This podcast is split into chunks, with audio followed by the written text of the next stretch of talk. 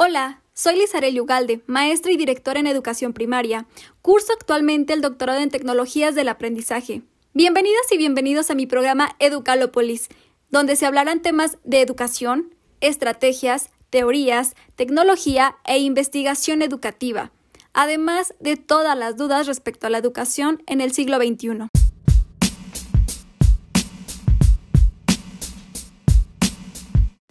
En este episodio hablaremos sobre el aprendizaje móvil ubicuo y la innovación disruptiva en la educación, la cual ha marcado gran avance debido a la pandemia recién vivida por coronavirus. Considero que existe un antes y un después en el contexto educativo, el cual nos ha mostrado la urgencia de comenzar a trabajar por un cambio de postura tanto conceptual como contextual, pasando de pensar no solo en cobertura y calidad, sino también a un pensamiento más audaz y prometedor, por ejemplo, como el de atender exigencias que surgen en la educación actual hacia el futuro. Por lo cual, hoy les vengo a platicar acerca de la disrupción en la educación. Pero se preguntarán, ¿qué es la disrupción o qué es la educación disruptiva? Bueno, es una contradicción o un oxímoron, es decir, es todo lo que va en contra de lo tradicional. En la educación se considera como la vía más inteligente para superar la actual educación y hacerla diferente de tal forma que responda a las exigencias que se piden en un futuro desde usar nuevos recursos con el objetivo de facilitar caminos y experiencias. Ojo, es muy importante distinguir entre disrupción y entre un paradigma educativo.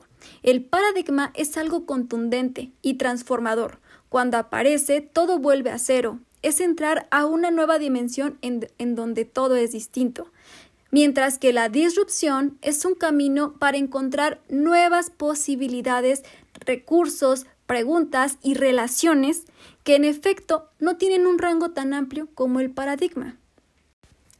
Además, la disrupción en la educación se caracteriza por tener espacios físicos muy diferentes a los que estamos acostumbrados a pensar cuando imaginamos en la palabra escuela, ya que uno imagina cuatro paredes, una pizarra, sillas, mesas. Dentro de la innovación de la disrupción se encuentra el aprendizaje móvil y ubicuo, los cuales hacen referencia a las posibilidades que tiene la tecnología para desarrollar las actividades de enseñanza-aprendizaje tanto dentro y fuera de las aulas, donde el espacio físico definitivamente no es una variable determinante para el aprendizaje. Y para ser más precisa, quiero aclarar qué se entiende por aprendizaje ubicuo, para lo cual citaré a Nicolás Burbules, quien define que es el hacer que el aprendizaje sea una experiencia más distribuida en el tiempo y en el espacio, es decir, en el que aprendamos cualquier cosa en cualquier momento y en cualquier lugar utilizando tecnologías e infraestructuras de informática ubicua. En cuanto al aprendizaje móvil, este hace referencia a tener acceso a un aprendizaje o contenido desde un dispositivo móvil. Ambos hacen referencia a un lema, el cual les voy a compartir, y dice así, Anyone, Anywhere, Anytime. Es decir, señala a una sociedad en la que cualquier persona puede disfrutar en cualquier momento y en cualquier lugar de una amplia gama de servicios a través de diversos dispositivos terminales y redes de banda ancha. Ahora bien, estos aprendizajes los podemos observar ya en la vida cotidiana, a través del aprendizaje en línea, este nos ofrece posibilidades para tener una mayor colaboración y asimismo una mayor adquisición de habilidades digitales.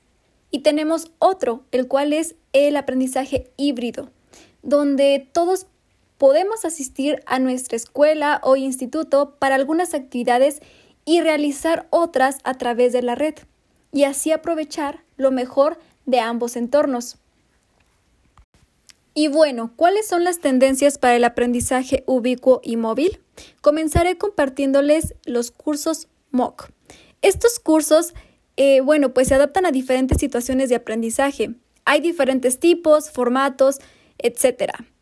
Entre los cuales destacan XMOOC, CMOOC, SPOC, Micromaster, entre otros. Otra tendencia son los mundos virtuales y la realidad inmersiva, los cuales se encargan de simular situaciones reales a través de un alto realismo visual y comunicativo.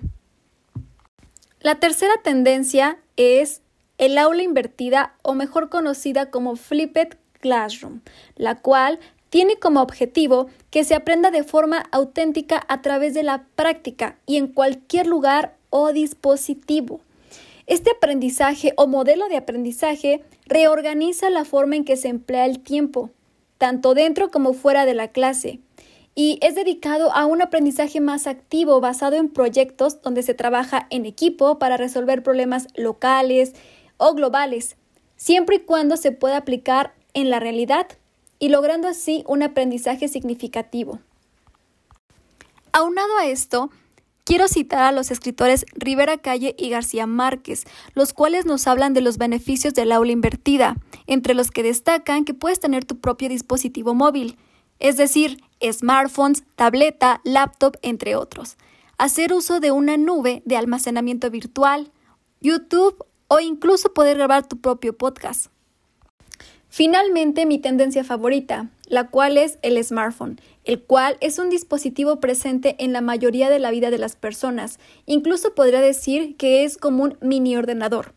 Esta es una herramienta educativa de primer orden. Además de ser comunicativa y de entretenimiento, se puede utilizar como apoyo para consumir desde podcasts, videos, lecturas, aplicaciones o juegos para profundizar contenidos determinados y así también poder participar en el diseño y desarrollo de dichas actividades. Notas finales.